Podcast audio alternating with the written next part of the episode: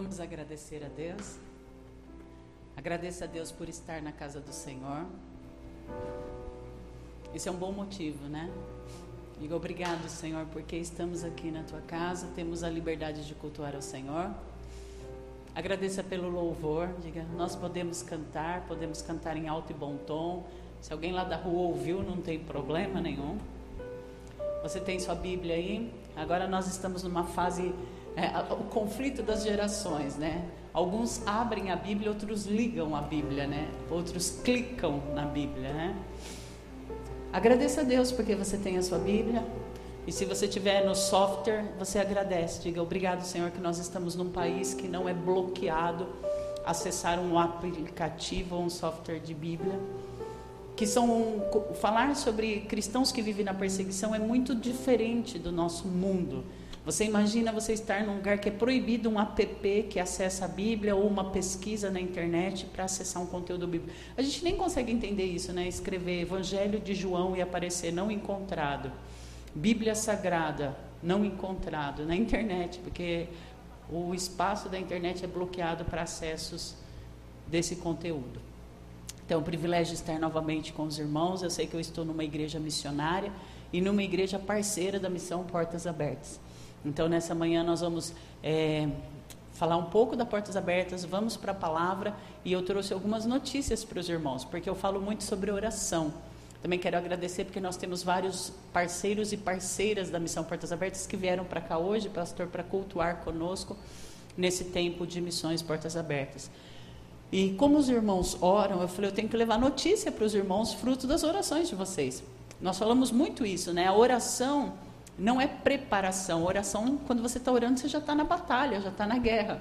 E a oração, eu gosto dessa frase, ela muda o curso natural das situações. Lembrando de Atos capítulo 12, quando Tiago foi degolado, Pedro estava preso e a igreja se reuniu para orar. E uma luz brilhou, um anjo apareceu, as cadeias se abriram, o anjo conduziu Pedro e ele foi milagrosamente solto da prisão. Por que, que ele foi solto? Fruto da oração da igreja que se reuniu em oração incessante para que ele fosse poupado da morte naquela situação. Então, algumas coisas que eu vou falar vai ser repetitivo para quem já conhece Portas Abertas e a gente sempre repete esse comecinho porque tem a transmissão online, muitas pessoas vão ter oportunidade de conhecer Portas Abertas. E para quem é novo na igreja, porque eu acho que eu estive aqui não sei se foi 16 ou 17, mas tem um tempinho que eu estive aqui, né? Num domingo de manhã também. Então, o que é Portas Abertas? Portas Abertas é uma missão que cuida dos cristãos que vivem nos países onde há perseguição. Se alguém perguntar para você e falar assim, missão Portas Abertas, que missão é essa? Ela tem alguma atuação no Brasil? Não, porque no Brasil não tem perseguição. Nós vamos para os países, aí a gente tem que definir também o que é perseguição, né? Porque senão a pessoa passa uma dificuldade e fala, pastor, ora por mim, estou sendo perseguido. O Brasil oficialmente ainda não tem perseguição religiosa. Tem restrições, tem umas situações já cercando, situações que já nos complicam, mas oficialmente, tanto é que o Brasil não está no rangue dos países de perseguidos. Então, Portas Abertas, ela vai lá no país onde há perseguição e socorre os cristãos. Então, no próximo slide, vocês vão ver a lista mundial da perseguição. Como vocês são parceiros, vocês já devem estar é, tá acostumados com essa lista, só que ela tem uma grande diferença em 2021. Primeiro, esse número lá em cima que não para de rodar. Se nós pegarmos a lista de 2020, 2019, 2018, você se assusta, porque 340 milhões de cristãos vivendo na perseguição. Irmãos, isso é mais que a população do Brasil. Cadê o jovem do, do piano? Eu, existe um mistério nas igrejas que quando a gente vai pregar, os músicos somem. Eu não sei o que acontece. Eu só sei que não é o arrebatamento porque nós ainda estamos aqui. Né? Se o jovem do piano puder voltar, eu agradeço. É, então, irmãos, 340 milhões se você é acostumado com a lista mundial da perseguição, olha o número anterior, o outro, o outro, você se assusta quantos milhões de cristãos aumentam ano após ano, né? Agora, irmãos, 340 milhões de cristãos vivem na perseguição e eu vou usar uma expressão que vai dar uma interrogação na cabeça. 340 milhões de cristãos verdadeiros. Opa, aí eu me complico. Tem cristão de mentirinha? Vou explicar por que são cristãos verdadeiros. Depois eu vou mostrar a foto mais na frente do pastor Vitor e da pastora Shamira. Eles vivem no Irã, viviam no Irã, onde é, dei trabalho para vocês, né? É, eles, onde os irmãos se reuniam secretamente, às vezes num galpão, porque ele vive, posso crer no amanhã, amém? Aleluia, glória a Deus, porque ele vive, posso crer no amanhã. Então, o, o pastor Vitor e a pastora Shamira eram pastores e, no Irã. No Irã é proibido ser cristão. O que, que acontecia? A igreja era invadida na hora do culto, às vezes num galpão, numa caverna, num lugar remoto. E eles levavam os cristãos e colocavam numa vala. E começavam a jogar terra em cima dos irmãos. Imagina isso, irmãos, a igreja ser capturada, colocada numa vala e uma pá mecânica jogando terra em cima. Sei se é o retorno que está muito alto, mas isso, a gente vai se alinhando. E os irmãos começavam a cantar, porque ele vive, posso crer no amanhã porque ele vive, temor não há. Mas imagina essa cena, os irmãos numa vala e a terra caindo em cima e eles cantando. E os perseguidores diziam, né, nega Jesus, levanta e sai daí. E eles diziam, não, nós não vamos negar Jesus, Jesus não nos negou, ele deu a vida por nós. E eles cantando, porque ele vive, posso crer no amanhã, até é, eles completarem aquela vala de terra e os irmãos serem silenciados. Entenderam porque eu usei a expressão 340 milhões de cristãos verdadeiros? Por isso eu, eu me atrevo a usar esse adjetivo, né? Ninguém reclamando, ninguém cutucando o outro e falando: Olha, você foi me colocar numa situação complicada. Por que, você foi me convidar para vir na igreja? Agora onde nós íamos parar? Não, eles ali cantando, porque ele vive e posso crer no amanhã. São duas músicas mais cantadas pelos cristãos perseguidos, porque ele vive e posso crer no amanhã, e a outra é Sim, eu amo a mensagem da cruz. Até morrer, até o último suspiro, eu a vou proclamar. Levarei eu também minha cruz, a cruz é como um troféu, até por uma coroa trocar. Você leva a cruz até o último momento e você faz um revezamento, né? Você recebe a coroa. Então, irmãos, quando nós olhamos para a lista mundial da perseguição, 340 milhões de cristãos vivendo num contexto de perseguição. Agora, deixa eu explicar rapidinho o que é perseguição. Igrejas queimadas, igrejas invadidas, os irmãos presos, os irmãos mortos, muitas viúvas que os maridos foram mortos por serem pregadores do Evangelho, muitas crianças órfãos ou crianças vivendo em cativeiro porque foram sequestradas pelo fato de serem cristãs. Então, quando você olha para essa lista e os irmãos que já são parceiros da Portas Abertas, presta atenção, só tem duas cores. Isso é novidade. Nós éramos acostumado acostumados com três cores: perseguição extrema, severa e alta. Em 2021, quando foram fazer a lista, só entrou duas cores: perseguição extrema e severa, e já deu 50 países. Não deu tempo de colocar perseguição alta. Não sei se eu consigo expressar para os irmãos como a perseguição religiosa piorou na última virada de ano. Eu achava que com a pandemia a perseguição parava, desacelerava, né? Eu pensei assim, ah, vem a pandemia, eles vão deixar os irmãos em paz. Não, a situação piorou, irmãos. Com o confinamento e com o isolamento, eles falavam assim, ó, ali naquele bairro, naquela vila, naquele povoado, só tem cristão. Fecha a estrada por causa da pandemia, não deixa passar remédio, não deixa passar alimento e deixa aquele povo morrer de fome, porque eles são cristãos. Você imagina você na fila para receber um auxílio emergencial e falar assim: não, você não tem direito. Por que, que eu não tenho direito? Porque está marcado aqui que você é cristão. O cristão não recebe auxílio emergencial.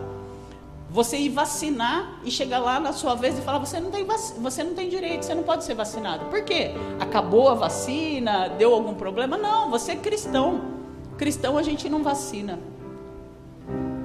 Entendem, irmãos, o que é a perseguição? Pelo fato de você ser cristão.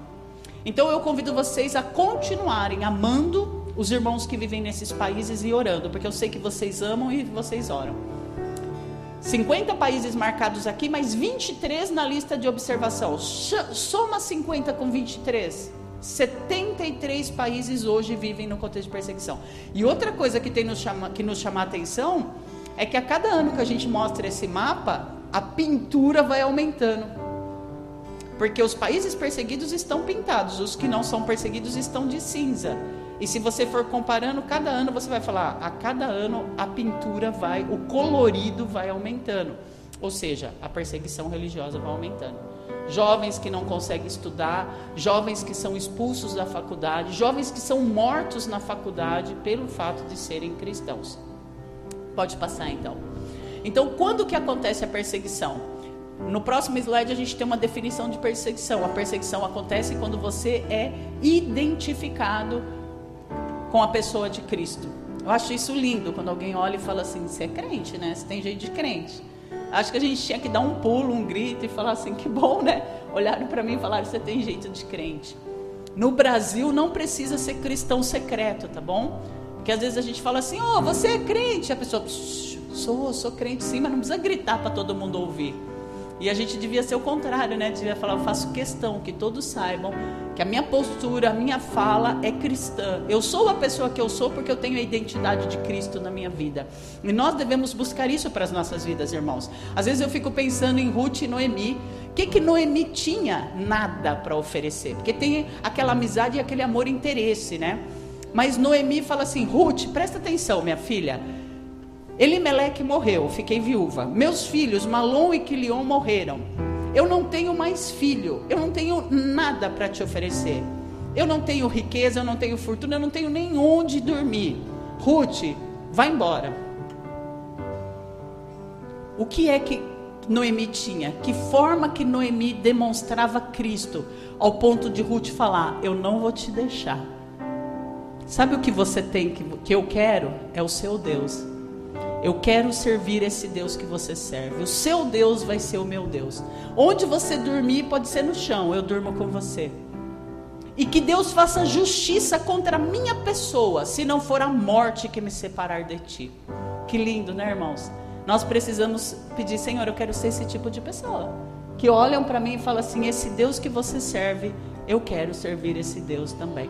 E os nossos irmãos que vivem nos países que são perseguidos, são perseguidos por isso, por ter essa identidade de apresentar Cristo. Pode passar o próximo slide.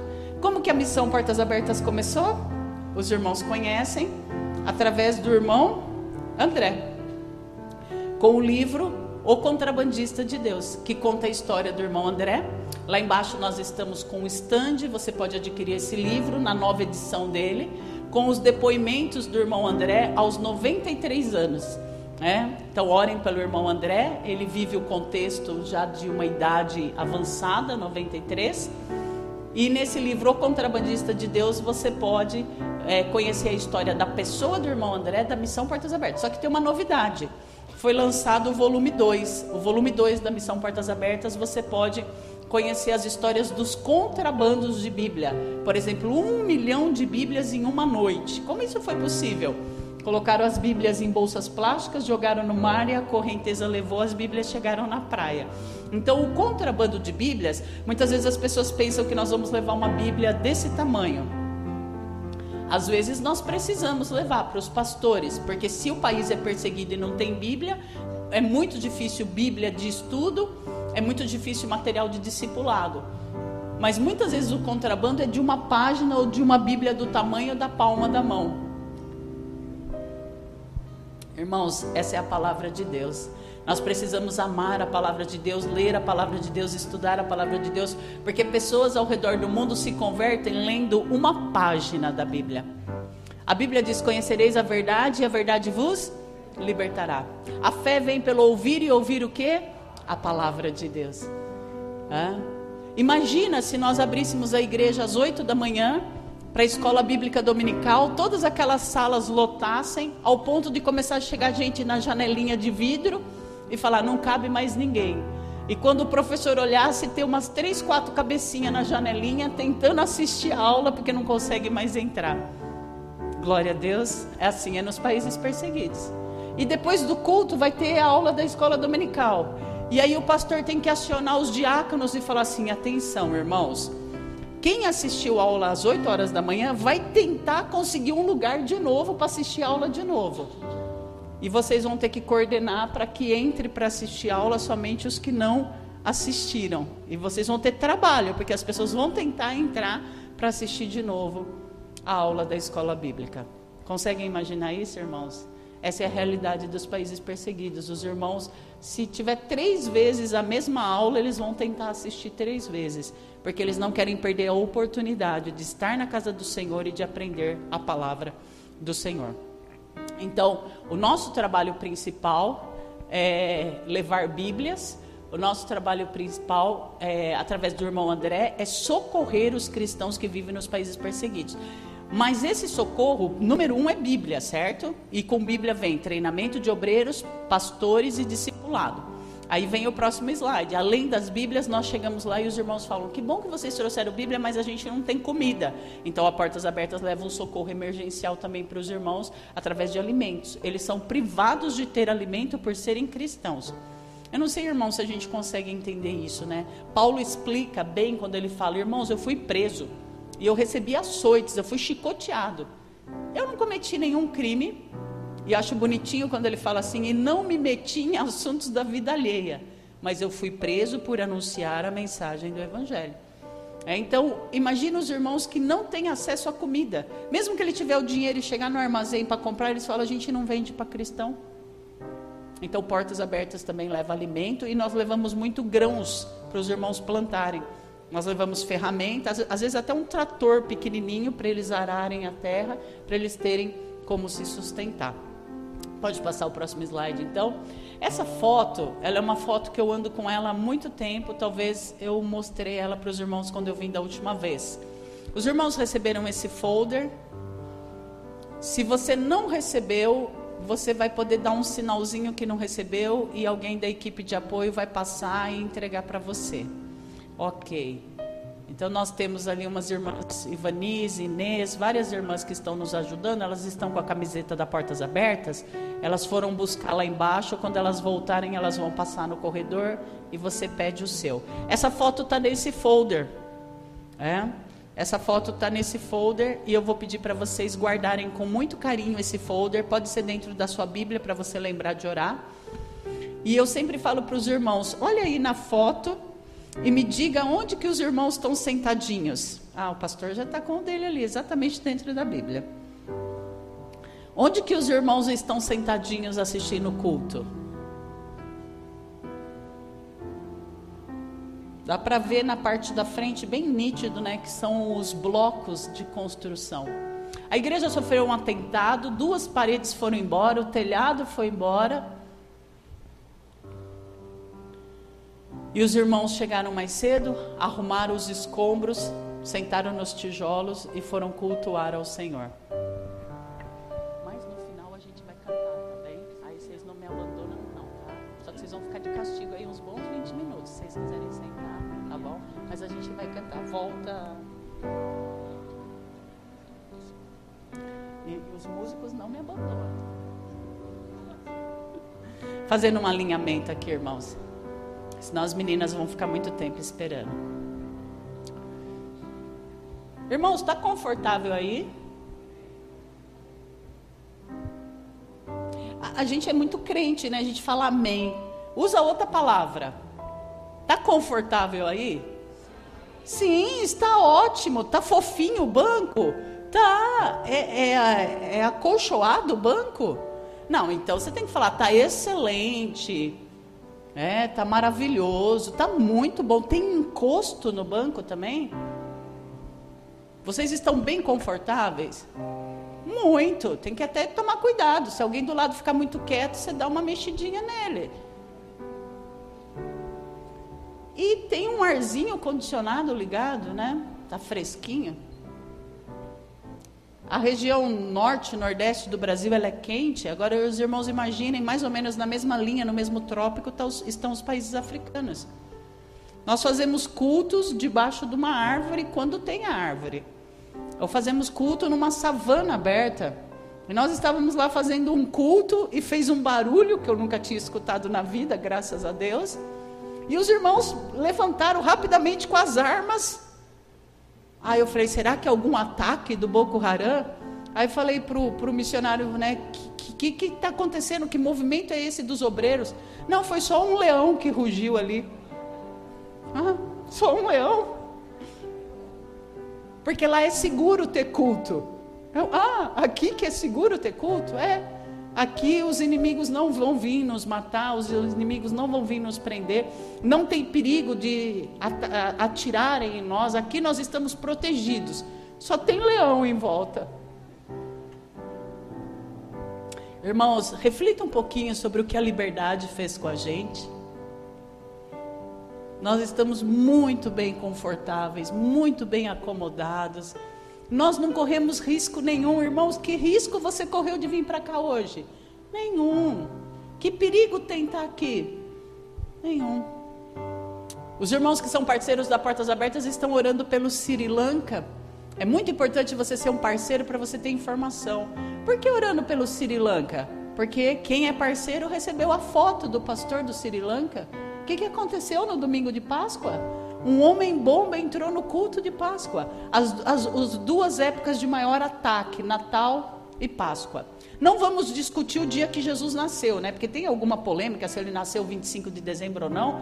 Eu não sei que dia Jesus nasceu, não tenho a menor ideia, mas que ele nasceu, nasceu. Todo mundo que está aqui acredita que Jesus veio ao mundo, nasceu, viveu entre nós, viveu como homem, morreu morte de cruz e ressuscitou ao terceiro dia. Glória a Deus. Nós que somos cristãos, nós temos essas duas festas. Nós ficamos felizes e celebramos que Jesus nasceu e celebramos a ressurreição de Jesus. A gente nem consegue viver um luto da crucificação porque a gente sabe que três dias depois ele ressuscitou. E são as duas festas da igreja: Jesus nasceu e Jesus ressuscitou. Então, na celebração da ressurreição de Jesus, um homem bomba entrou na igreja, foi recebido como toda a igreja recebe. Que bom que você veio, seja bem-vindo. Arrumar um lugar confortável. A igreja faz isso. A igreja acolhe todos os visitantes, vocês são bem-vindos e que bom que vocês vieram, porque vocês não vieram para me ver, para me ouvir, vocês vieram para estar na presença do Senhor. Que bom que você veio. E aquele homem bomba, na hora da celebração da Páscoa, da ressurreição, ele estourou, detonou a bomba Vários irmãos foram vítimas desse atentado e entre eles o filho adolescente do pastor. E o pastor precisou atender toda a igreja, fazer vários velórios e inclusive o do próprio filho. Então nós estamos orando por ele. Porque nós falamos, pastor, o senhor quer mudar, quer ir embora? Ele falou, não posso. Olha os irmãos, como que eu deixo os irmãos? Os irmãos estão aqui, eu continuo aqui.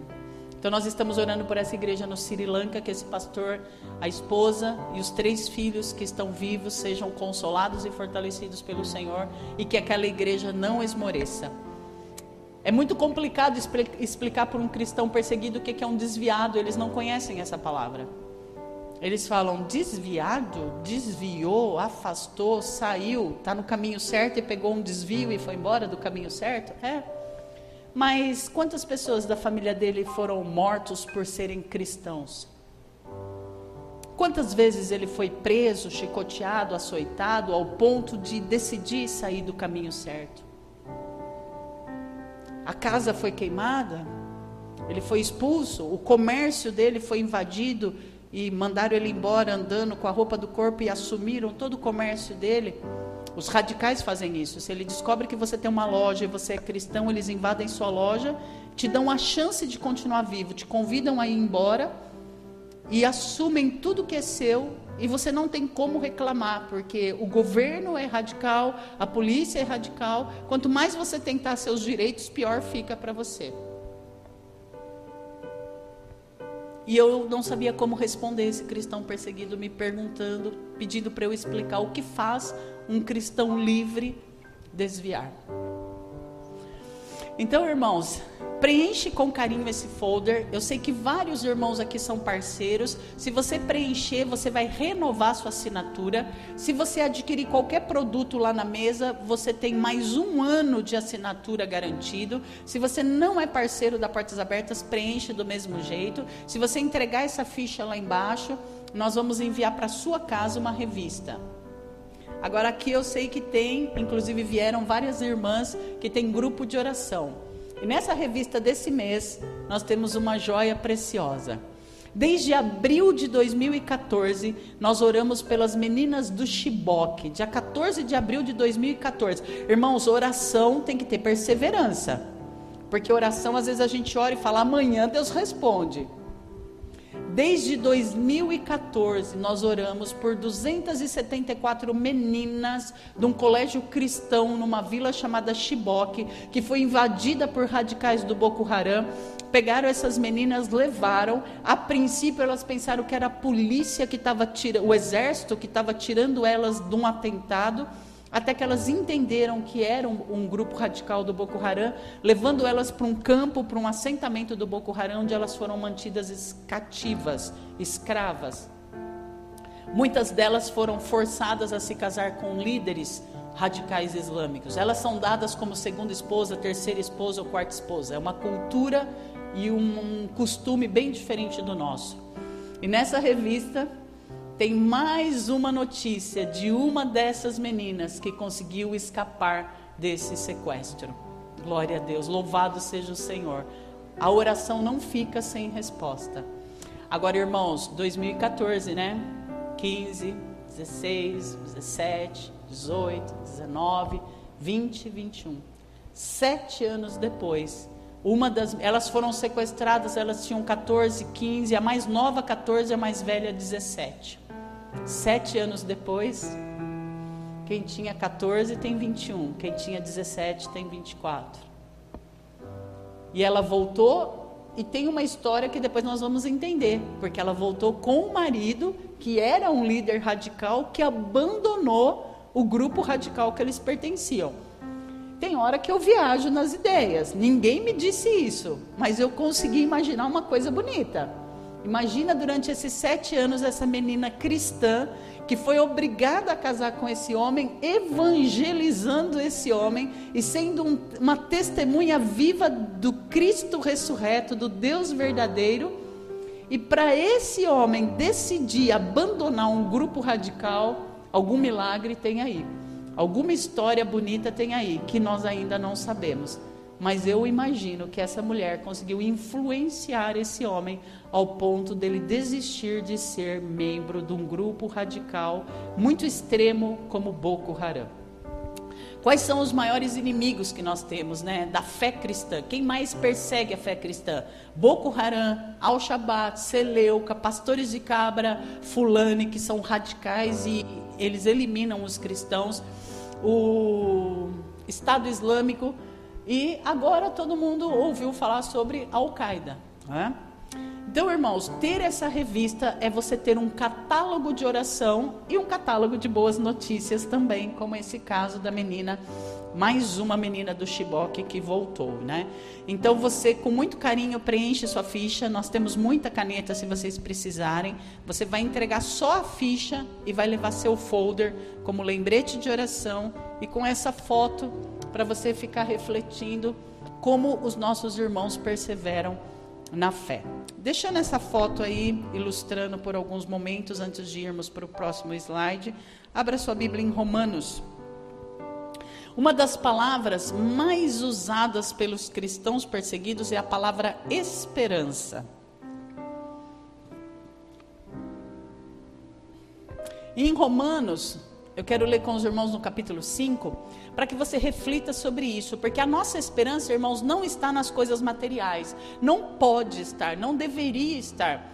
Que a vida vai melhorar, que eu vou ter um carro melhor, que eu vou ter uma casa melhor, vou ter minha casa própria. Isso são coisas da vida. Isso com o tempo, trabalhando, isso vem. Isso são consequências da vida. Formar na faculdade são consequências. Só que se a nossa esperança eu só vou ser feliz quando eu tiver meu diploma, eu só vou ser feliz quando eu tiver meu carro novo, eu só vou ser feliz quando eu tiver minha casa. Isso é a maior chance de você se frustrar nessa vida. A nossa esperança tem que estar firmada em Cristo Jesus. A Bíblia diz: busque primeiro o reino de Deus, tenha foco no reino de Deus, tenha foco na vontade de Deus, na palavra de Deus, e todas as demais coisas vos serão acrescentada. Essas demais coisas vão chegando no decorrer dos dias e da vida. Então, o cristão perseguido, ele entende isso. Porque vocês veem que quando a gente fala de cristão perseguido, é sofrimento, é morte. É, imagina vocês chegarem aqui, a igreja linda. Imagina chegar aqui e encontrar essa igreja linda igual essa foto. Com sinais de queimadura, o telhado arrancado, parede destruída. Nós ficaríamos muito tristes se alguma coisa danificasse nosso templo. Mas eles ficam felizes porque a esperança está em Cristo Jesus. Eles conseguem se reunir sem telhado, sem parede e feliz da vida, porque a nossa esperança está garantida. Ninguém queima, ninguém rouba, ninguém destrói. A nossa esperança está em Cristo Jesus. Em Romanos, no capítulo 5, justificado, pois, mediante a fé, temos paz com Deus por meio do nosso Senhor Jesus Cristo por intermédio de quem obtivemos igualmente acesso pela fé a essa graça na qual estamos firmes. E gloriamo-nos na esperança da glória de Deus. Que lindo, né? Agora presta atenção no versículo 3 e na sequência de palavras que vamos ter. E não somente isso, porque até aí, até o versículo 1 e 2 está maravilhoso. Mas o apóstolo Paulo, que era um perseguidor, um zeloso da lei, que perseguia os cristãos, teve um encontro com Jesus porque a luz brilhou, uma voz bradou: Saulo, Saulo, por que você me persegue? Esse Saulo se transforma no Paulo que está escrevendo esse texto. Essa frase chama muito atenção, porque Jesus não falou, Saulo, que, que você está indo atrás do Mateus? Por que, que você quer prender Bartolomeu? Por que, que você quer matar Felipe? Por que, que você persegue o Simão Pedro? Jesus disse: Saulo, Saulo, porque você me persegue. E vocês sabem que o Saulo se transforma no Paulo, que vai viver a perseguição, que vai dizer: Fui considerado digno de ser colocado em cadeias e prisões por anunciar a mensagem do Evangelho. E ele escrevendo esse texto aos irmãos que viviam em Roma, no versículo 13, ele diz: Não somente isso, irmãos mas nós também nos gloriamos nas nossas próprias tribulações. Irmãos, quem que se alegra e fica feliz por passar por tribulações?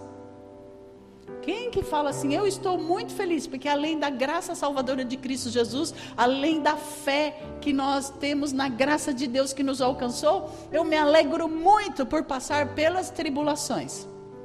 É um pouco raro achar alguém assim, né? Mas ele diz: Olha, irmãos, nos gloriamos nas próprias tribulações. Sabe por quê, irmãos? Porque nós sabemos que a tribulação vai produzir, a, a tribulação produz na nossa vida o quê? Perseverança.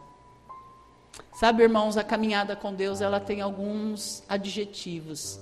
E a perseverança, né? Perseverar é um verbo, é uma ação. Continuar insistindo é uma característica da fé em Cristo Jesus.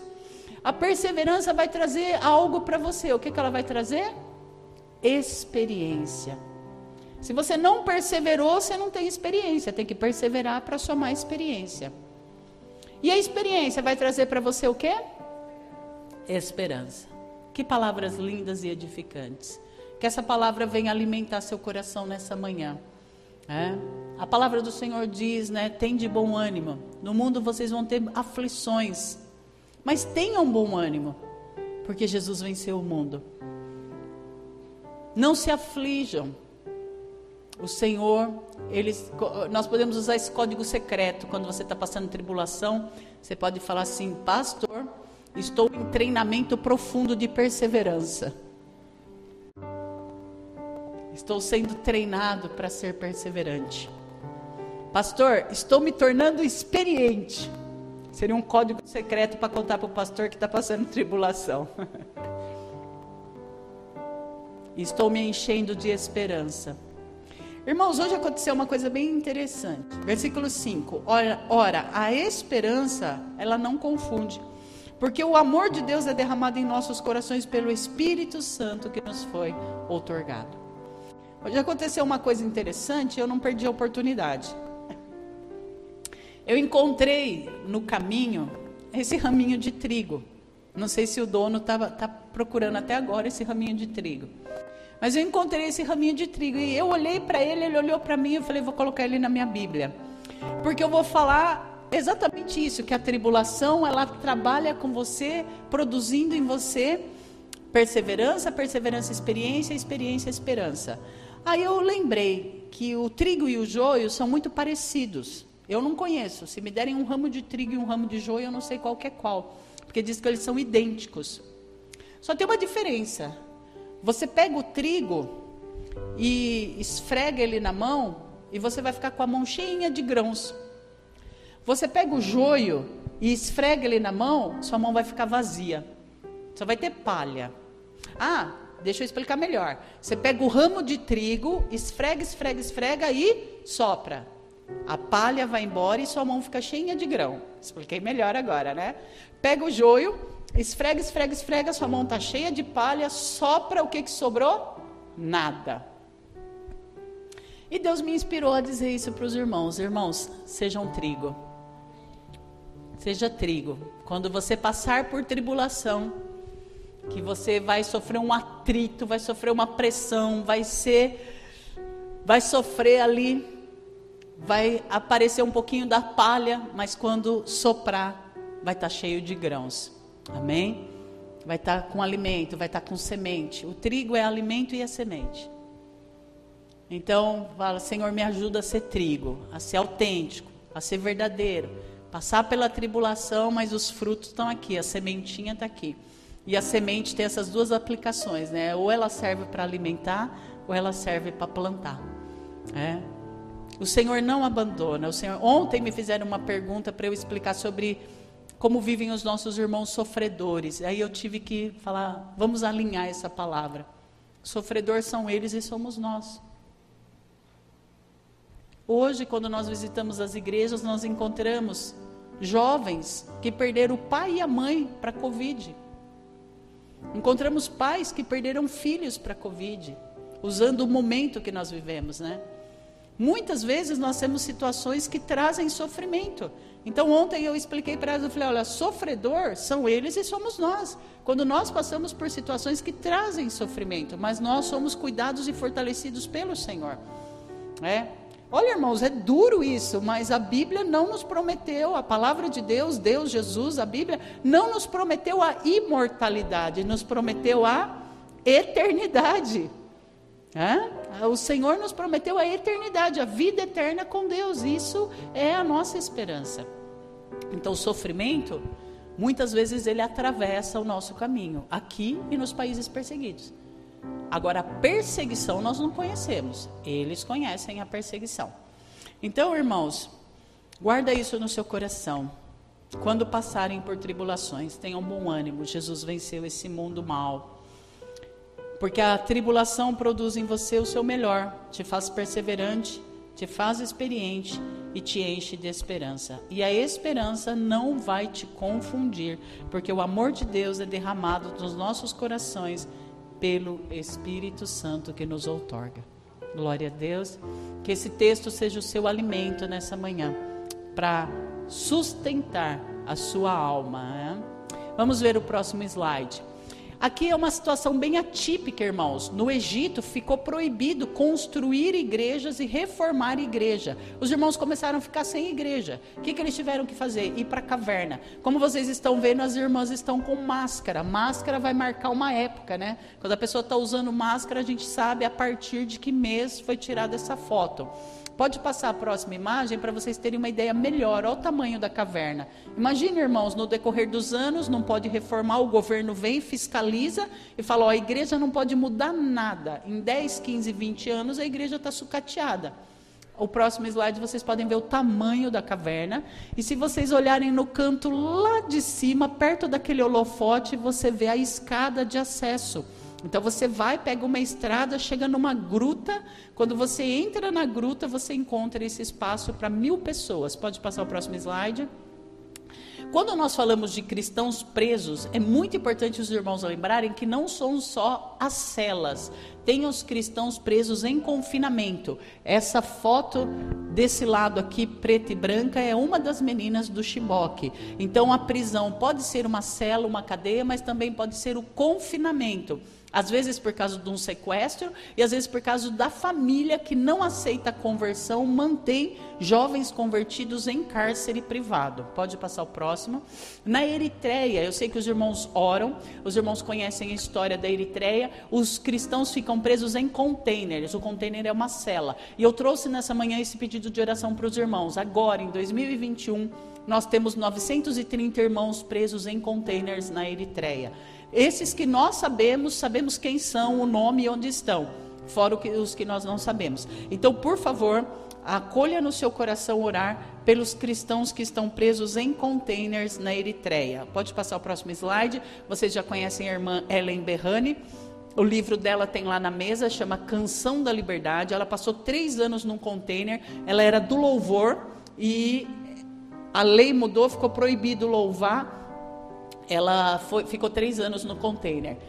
De todos os lados somos pressionados por aflições, mas não é, vou ter que ler do lado de cá mesmo. Mas não esmagados. Ficamos perplexos, mas não desesperados. Somos perseguidos, mas não abandonados. Muitas vezes nós ficamos abatidos. Isso é uma realidade na nossa vida. Existem situações que nos abatem, mas nós não seremos destruídos. Tem uma versão que fala: não seremos aniquilados, não seremos esmagados. As situações que nos abatem, elas não acabarão conosco. O Senhor vai nos dar graça, vai nos fortalecer e nós vamos sair sair adiante. E assim, Ellen Berrani. Esse é, é o de gratidão, né? Esse é um presídio no Irã. Durante a pandemia, começaram a morrer as pessoas com o Covid e o governo decidiu mandar os, os presos para casa. Então agora vocês vão conhecer o pastor Vitor e a pastora Shamira. Era o último pastor que a gente tinha notícia que estava vivo naquela região. E ele foi solto, condenado à morte para ser executado por ser um pregador do evangelho. Qual o crime? Ele cometeu o crime de alta traição contra o governo iraquiano, iraniano. Ele evangelizava as pessoas e ganhava jovens para Jesus.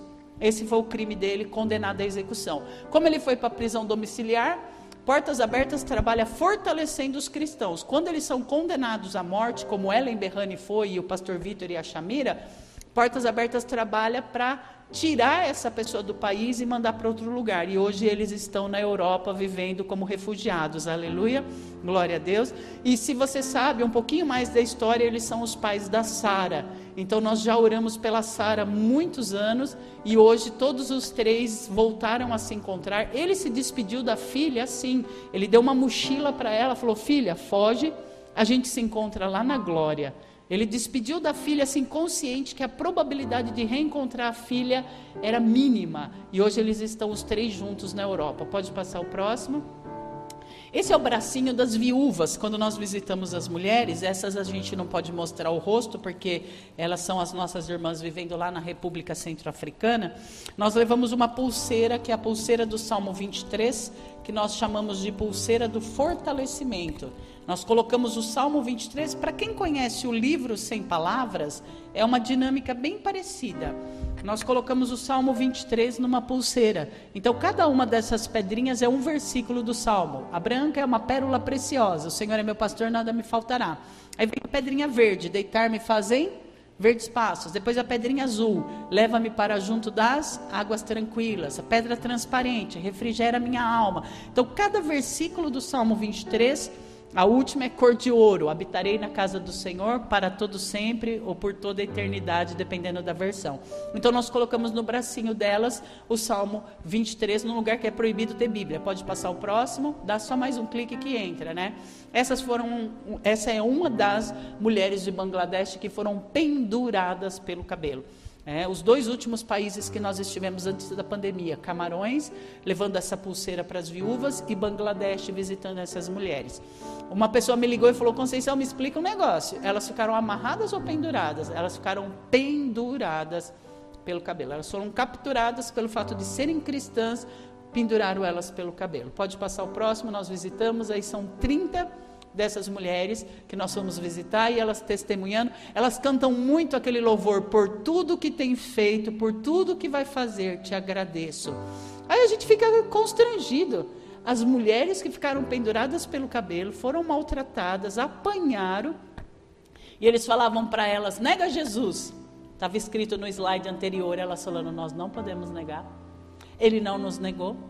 Ele morreu por nós. E elas falaram assim: ó, nós entendemos que não foram os pregos que seguraram Jesus na cruz, foi o amor que ele tinha pelas nossas vidas que fez Jesus ficar naquela cruz. E elas falaram: nós não vamos negar.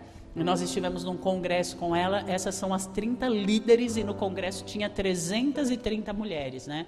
Pode passar o próximo.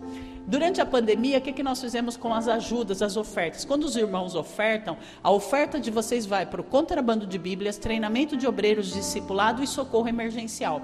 Então nós levamos cestas básicas para o Sudeste Asiático, pode passar o próximo, África, pode passar o próximo, Nepal. Volta um slide. Nesses três lugares os irmãos estavam isolados para morrer de fome, portas abertas correu levar alimentos. Essas irmãs não pegaram a cesta, pastor. Quando começou a entregar a cesta, elas olharam para a cesta, levantaram as mãos e começaram a orar: Senhor, tu és fiel. Há dois dias nós não tínhamos o que comer. Mas nós oramos, Senhor, o Senhor é o Deus que não desampara o justo, e nós temos certeza que o alimento vai chegar a tempo. E quando nós chegamos entregando as cestas, elas estavam ali agradecendo ao Senhor. Pode passar, pode passar o próximo. Agora nós vamos fazer em três minutos, porque Ele vive, posso crer no amanhã. Qual que vocês preferem? Porque Ele vive, posso crer no amanhã? Só esse pedacinho ou sim, eu amo a mensagem da cruz. Sim, eu amo a mensagem da cruz. Ele deixou eu escolher. Até morrer eu a vou proclamar.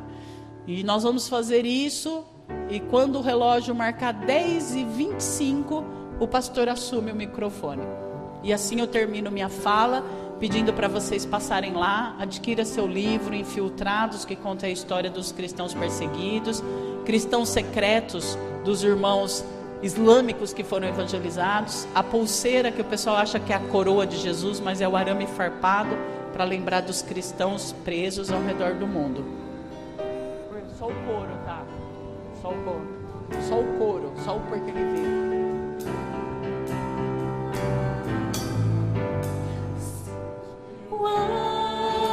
amo a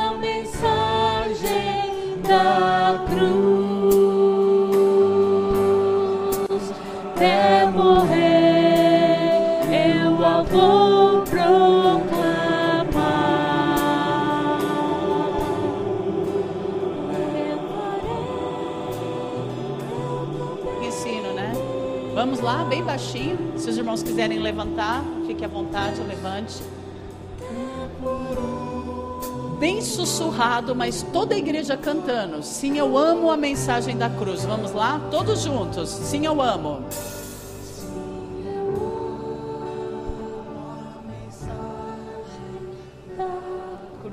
Nos países perseguidos, baterista, você ficou o tempo todo esperando para tocar e não vai tocar. Não pode fazer barulho. As pessoas não podem ouvir que nós estamos adorando a Deus.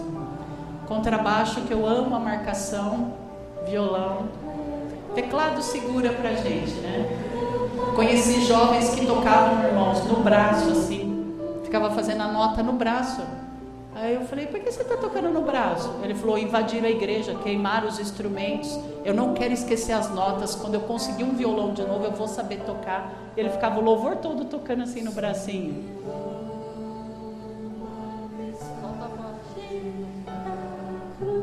Agora, nós vamos ter que tirar as palavras, mas eu queria que os irmãos cantassem para ficar bonito. Nós não podemos dizer palavras, nós temos que adorar a Deus de uma maneira que ninguém entenda o que nós estamos cantando, só a gente vai saber.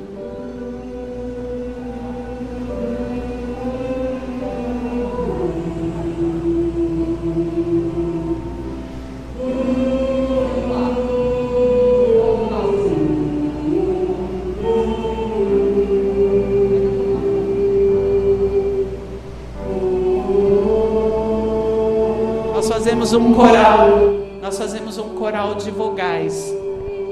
Os contraltos, talvez os tenores ou os baixos, pega a vogal O. Os homens aí.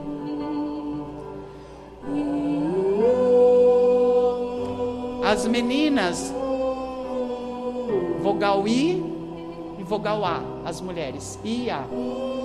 Acho que o soprano dá certo no I. E vamos fazer esse coral. E quem ouvir não vai saber a letra, mas nós sabemos o que estamos cantando.